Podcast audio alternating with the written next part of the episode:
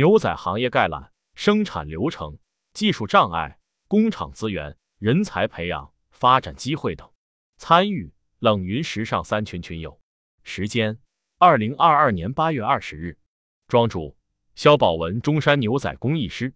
以下的冷云时尚圈讨论是就行业问题的讨论及总结，这些分享属于集体智慧的结晶，他们并不代表冷云个人观点。希望通过此种方式，能让更多行业人士受益。很多人都对牛仔服装充满好奇，如何快速了解牛仔行业，以及在牛仔行业里面找到适合自己的发展机会，在牛仔行业里面有哪些坑需要注意？作为一个在全牛仔产业链都有一定经历的老牛仔人，跟大家聊聊关于牛仔行业的一些话题，我相信对朋友们一定会有崭新的启发与帮助。牛仔行业机会大，风险也高。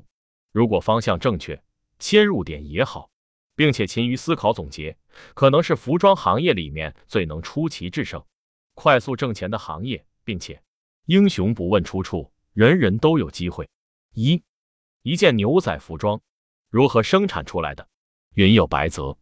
我先向肖老师提问：牛仔水洗和磨旧的设计，现在是否有专业的数字化工具可以设计出这样的效果？我用三 D 设计服装。遇到一些成衣水洗的款式，但三 D 软件没有办法做这个效果，只能用 PS 造假。庄主，据我所知没有呢。云有行者，牛仔裤是一个需求量极大的品类，且是专业品牌，例如李维斯；超大体量的大众品牌，例如优衣库、Gap 等兵家必争之品类。在如此竞争之下，请问您认为咱们的国产新兴品牌做牛仔产品需要从什么市场切入点进入？庄主。对于想做国产新兴品牌，其实牛仔确实是一个机会。云有白泽，所以一件牛仔服装在上市前要经历什么样的生产流程？云有 a h a n 牛仔是一个污染很严重的单品，特别是便宜的牛仔。看秀场会发现，好多国际品牌现在用激光烧花来代替传统的洗水工艺，是这样吗？为了环保，庄主，一件牛仔服装在上市前。通常需要经过如下的生产流程：选择面料。对于牛仔服装来说，面料是决定服装最重要的基础，一切后续工作都会围绕面料进行。再根据样衣进行打版，因为要经过水洗与尺寸方面的比较与确认，这个流程需要的时间会相应比较长。样衣确认后，开始进入正式的生产制作流程，一般分为裁剪、缝制、洗水、后整理、入库、出仓等。其中，因为涉及到各种不同工艺的混搭，要的时间会比较长，短则一两天，长则二十天到一个月左右。云有行者，据说日本牛仔面料市场占有率很高，也听一些国产品牌说他们用土耳其面料。云有 a h a n 生产过程中算面料缩率这一步很关键。庄主，对于品牌牛仔，现在的工期一般是二十天到三十天左右。并且是在有面料的前提下，对于牛仔服装来说，绝大部分工作都会围绕着面料进行，其中缩率是非常重要的一个指标。云有白泽，打板做样衣，最顺利的情况，所有面辅料都有，出样两三天总体够了。不过一般来说，工厂都要排单，而且很多时候面辅料不见得能跟上。牛仔的各个处理环节，面料都会缩水吗？庄主。牛仔服装的核心是面料，各个处理环节都会对面料有一定的影响。举个例子，几乎所有的制衣厂都会在裁货前对牛仔面料进行缩率测试，但是仍然会出现各种各样的问题，这便是因为牛仔面料的特殊性。云有行者，请老师展开讲讲面料的等级，如何选面料工厂，以及日本进口面料、国内面料及土耳其等国家面料的区别。各等级面料的价格，庄主，面料的等级是一个比较复杂的问题。至于等级，按照美标与国标分为 A、A、B、B 等等。另外，现在这种等级划分也只是以面料的布面评分进行划分的，在实际应用中没什么用。云有听水，我是外行，根据大家聊的来看，感觉牛仔面料缩水不是一个好现象。那现阶段。行业里有解决牛仔面料缩水的方案吗？云有 a h a n 是的，之前我们在做一款提花牛仔的时候，做的成衣普洗，面料先进行了洗水缩率测试，但是在做成衣时候，板师将之前测的缩率加进去，做出来的服装的缩率和之前测面料的有一定差距，导致最后产品版型有问题。牛仔面料的缩水是一个大问题，也是一大特点，这是因为牛仔服装的生产独特性决定的。牛仔服装是先做好成衣，然后再进行洗水。而缩率则是指洗前与洗后的对比率，所以缩水问题比一般成衣难应付。云有白泽，也不是说缩水不是好现象，很多面料都会缩水的。但是，一件服装在生产的时候会有尺寸要求，尤其是外贸企业，所以需要提前算好缩率，避免消费者买回家洗两次就缩到不能穿了。庄主，对于牛仔服装来说，有一句非常让人值得记住的话，就是。选对牛仔面料，事情就成功了一大半。所以做得好的服装厂，对于牛仔面料的选择非常慎重。我朋友说，选面料就等于选太太，选对了什么都会对，选错了无论怎么做，最后都会很惨。对于设计师来说更是如此。为什么我们国内的设计师出不来一两个厉害的牛仔设计师？最大的问题便是对于牛仔面料的不理解，认知度不够。云有行者，那站在品牌方的角度，要开发牛仔产品，去哪里找好面料？怎么挑选呢？云有厉害呢？是的，大部分公司都把牛仔单品作为贴牌单品，做 ODM 就在工厂合作。庄主，所有国际的牛仔品牌一定是指定牛仔面料工厂或者指定供应公司的，无一例外。我们国内的做的大的品牌也有参考这个做法。稍微有点成绩的，必须走这一条路。做 ODM 的事，不可能做得出自己的品牌的。我一朋友做了三十多年，仍然对做品牌没有任何头绪，只能选择放弃。云有厉害呢。牛仔作为比较特殊的服装单品，需要的工艺和设备，一般服装工厂很难把控。庄主想做牛仔品牌，对牛仔面料没有足够的认识，是不可能做得出品牌的。工艺与设备不是太大问题，但是对面料的认识一定要足够深。云有行者，我是这么认为的。牛仔竞争激烈，优衣库、Gap 等品牌出品平价牛仔裤，而且体量大，店铺遍地都是，消费者很容易买到，而且人家品质也不错，所以平价牛仔裤这个市场就不要进入了，没机会了。李维斯这种专业牛仔裤又时尚度不够，比较直男。所以我认为应该瞄准中等略高价位且时尚度高的女性牛仔市场，这需要高档面料。所以请庄主详细展开讲讲，从品牌方角度去哪里选高档牛仔面料，挑选的时候应该注意什么？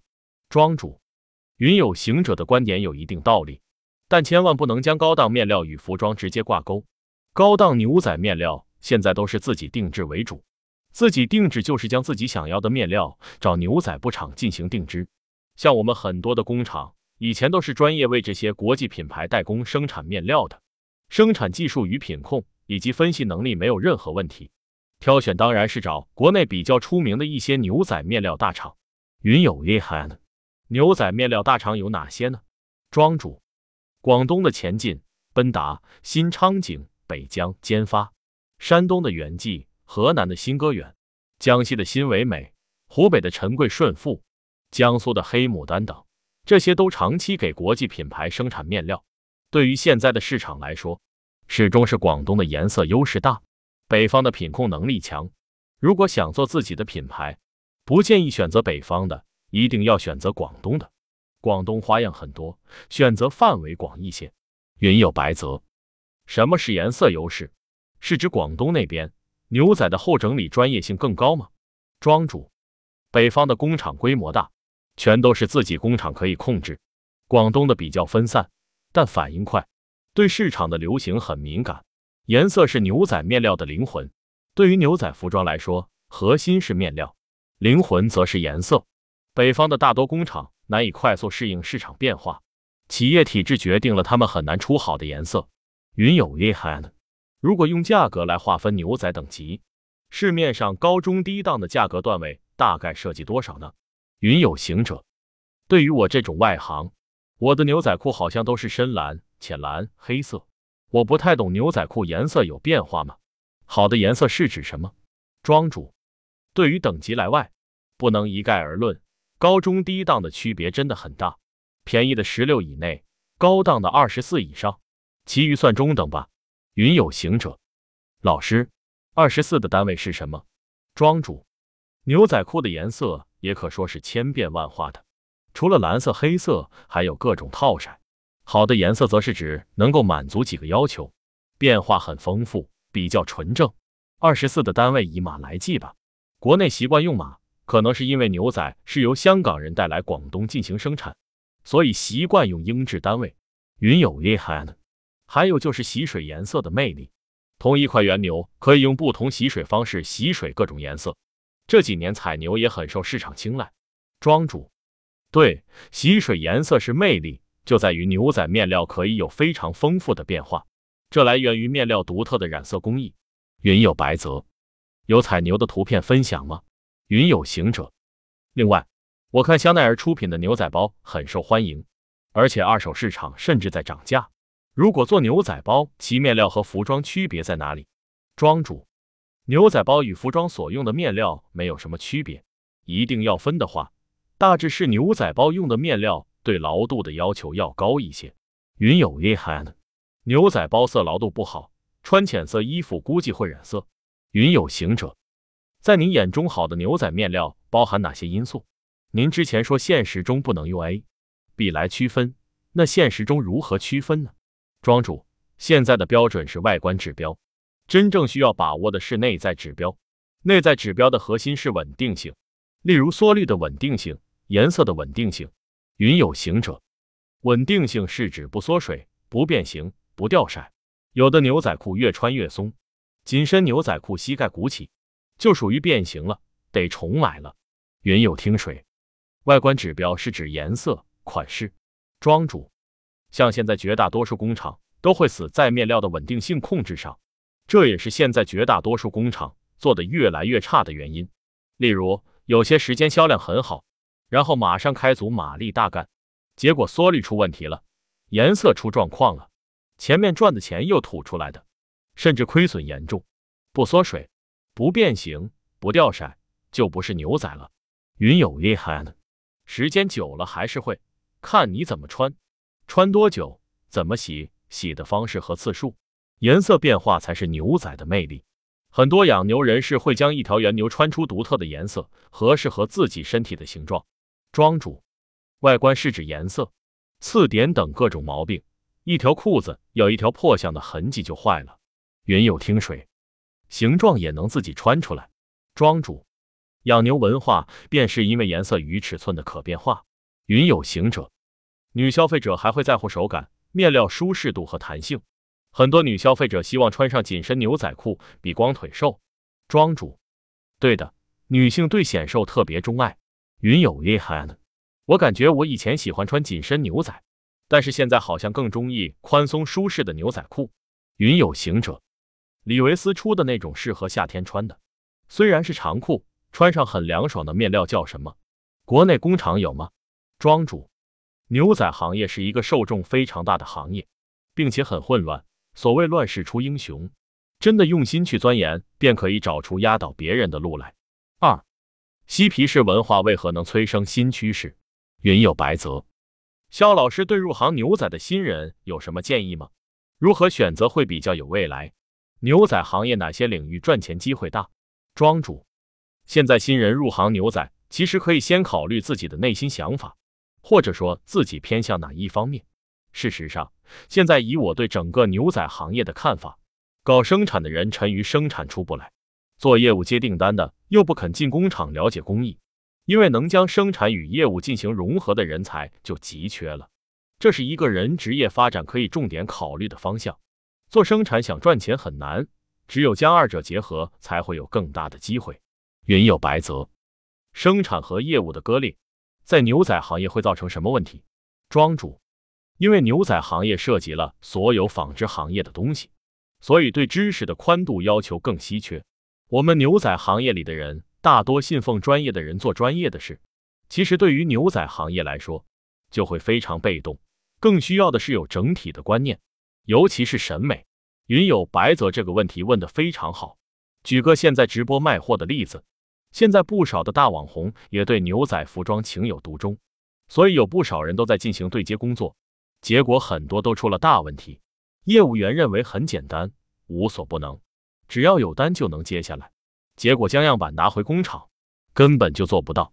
云有白泽，我我就是业务员对当下生产能力没有概念，谈业务的时候就会乱应承，这倒真的是挺让人火大的。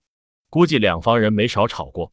庄主，例如一些特殊效果，业务员看起来都差不多，认为生产时间也不会相差多久，就答应客户能按时做。但是有的牛仔是洗了又要拆开，折开后再缝制，然后再洗；有的是装饰先做再洗水，有的是洗完水后再装饰。这里面时间与做工会相差非常大，并且有一些细节根本就不是普通业务员能够想得到的。例如不同面料的拼接效果，牛仔面料有缩率，一些搭配的面料没有缩率，缝制在一起去洗水，然后便因为缩率的不一致皱起来，这都是会导致很多问题的，甚至是会造成很大损失的。云有白泽，工期也没有概念，那这样报价的时候也会出问题的吧？庄主，对于工期也是大问题，有的裤子在自己工厂待的时间比在路上待的时间还短，价格也会乱。业务员专业知识不够，对牛仔面料特性和洗水都不太了解，这是行业的通病，也是新入行的机会。不要看很多人在行业内时间长，其实真的只是入行时间长，根本就应了那句话：十年的经验其实是十个一年的经验，没有进行深度思考的经验都不能叫真正的经验。云有行者同意，各行各业都是，没有思考就是混日子。庄主，有的人一年就可以得到超过行业里面五年以上的人的经验。现在是互联网时代，所有的知识经验可以非常快速的学习到，所以对于行业的老人，只管找找其不懂的地方狠打，他根本就没有还手之力。而这也是新的机会，知识付费让人提升的速度快了无数倍，也是行业老人们会越来越支持不住的原因，更是新人的超级机会。云有行者。我现在还上着班，业余时间学习服装行业相关知识。从二月份开始有创业的打算，现在每晚学习加写研究笔记也十几万字了。庄主，现在那些帮国内一线品牌做贴牌的牛仔厂是干什么的？我看有人说他们厂是给颖儿、雅莹等品牌的牛仔产品做贴牌的。庄主，给国内一线品牌做贴牌的很多，遍地都是，并不能说明就做的如何。国际上所有的大牌，在国内都能找到相应的贴牌工厂，因为做贴牌的工厂做久了，自己也差不多成为机器人，想改变也没有那么容易。我们要相信一句话，叫江山易改，本性难移。做贴牌久了，思想也就固化了，这也给了新人超越的机会。云有行者，我是站在品牌方的角度考虑，非厂家贴牌是具体做什么工作的？为什么这么多大品牌用贴牌？可以减少成本吗？庄主，有一点特别明显的是，现在设备的进化将以前对工人熟练度的依赖变得越来越轻了。以前一个熟练工厂要三五年才练得出来，现在好设备，你将布料摆正位置就行了。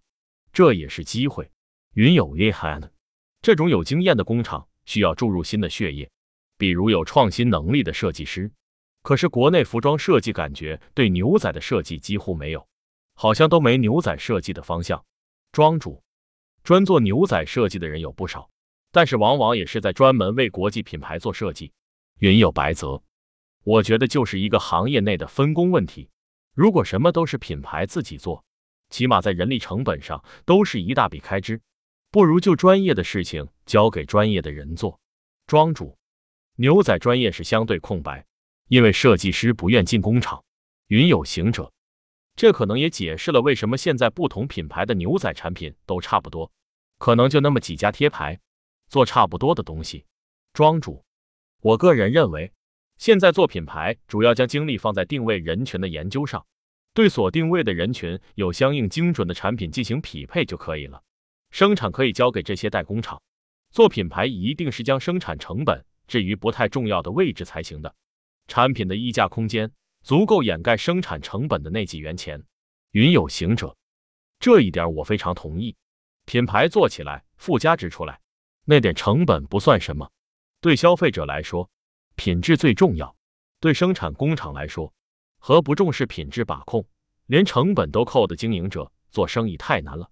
庄主，有些人习惯做贴牌，并且他们在贴牌上的控制力你是无法超越的，所以根本就不用去想，把更多的时间与精力应该放在定位人群的研究上，研究好。有足够的粘性，比钻研那点成本强太多了。我以前给工厂下单，基本是不需要谈价的，工厂说多少我就给多少。当然，我有自己的优势，工厂不会随意给高价，他知道价格报高了单子接不到，我也不会压他的价格。我知道压价的后果一定是工厂去想办法降成本，而降成本的另一个含义便是有更大的质量风险会在某一天出现。云有白泽。太对了，遇到这样的品牌方，供应商也很难与之合作。那新人如果想进入牛仔行业，肖老师建议从哪些岗位做起？怎么样学习速度会更快一些？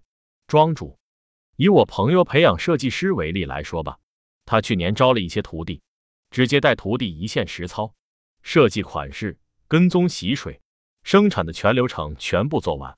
而这些工作是那些大厂根本不可能做得到的。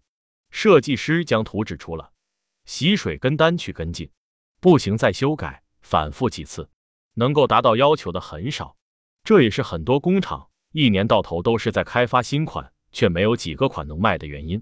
因为设计师都是根据当时的流行风向设计的产品，但在开发确认过程中都已经消费完了。如果是新人想在牛仔行业里面发展，个人认为还是选择广东比较好。广东有三个产业链很齐全的重镇：广州新塘、中山大冲、顺德均安。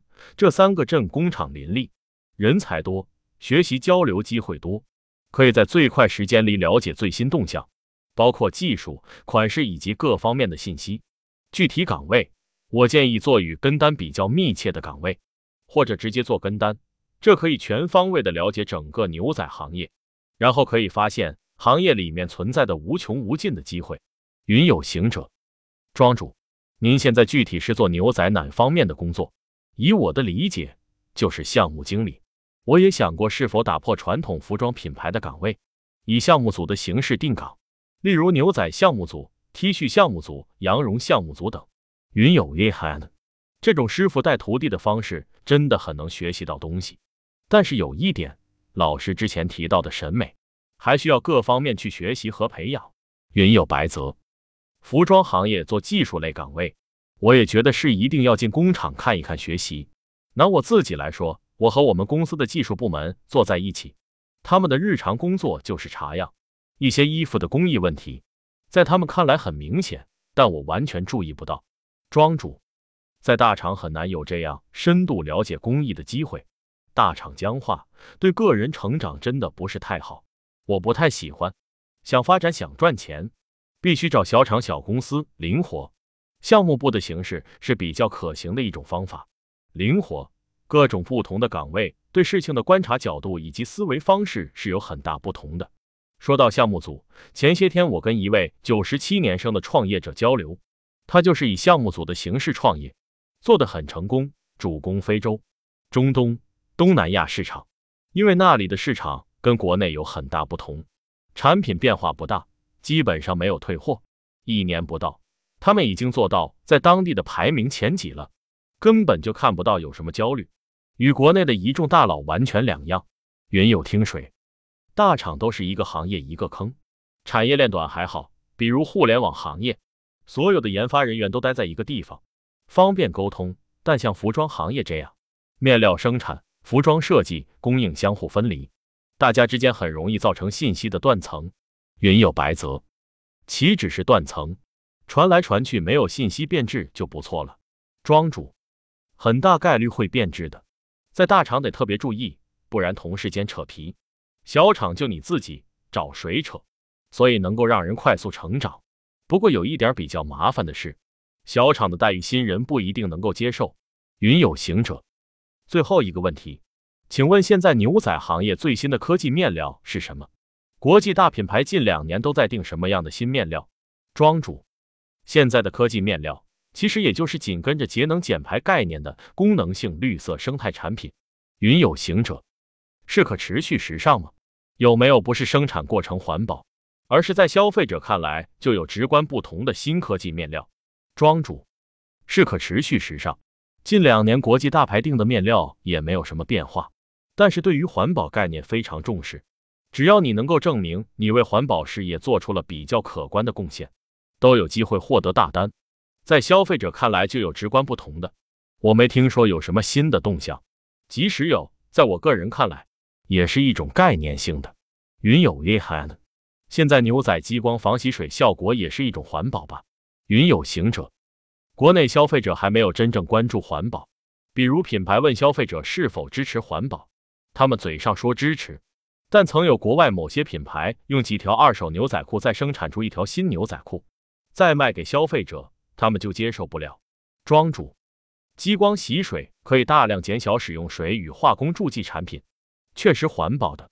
我个人认为，利用几条二手牛仔再生产更有环保概念，能够将产品与消费者精准匹配，才是真正的环保，否则就是玩概念。例如，你用激光做的牛仔裤。匹配的人群不精准，变为库存就等于垃圾。你说环保有用吗？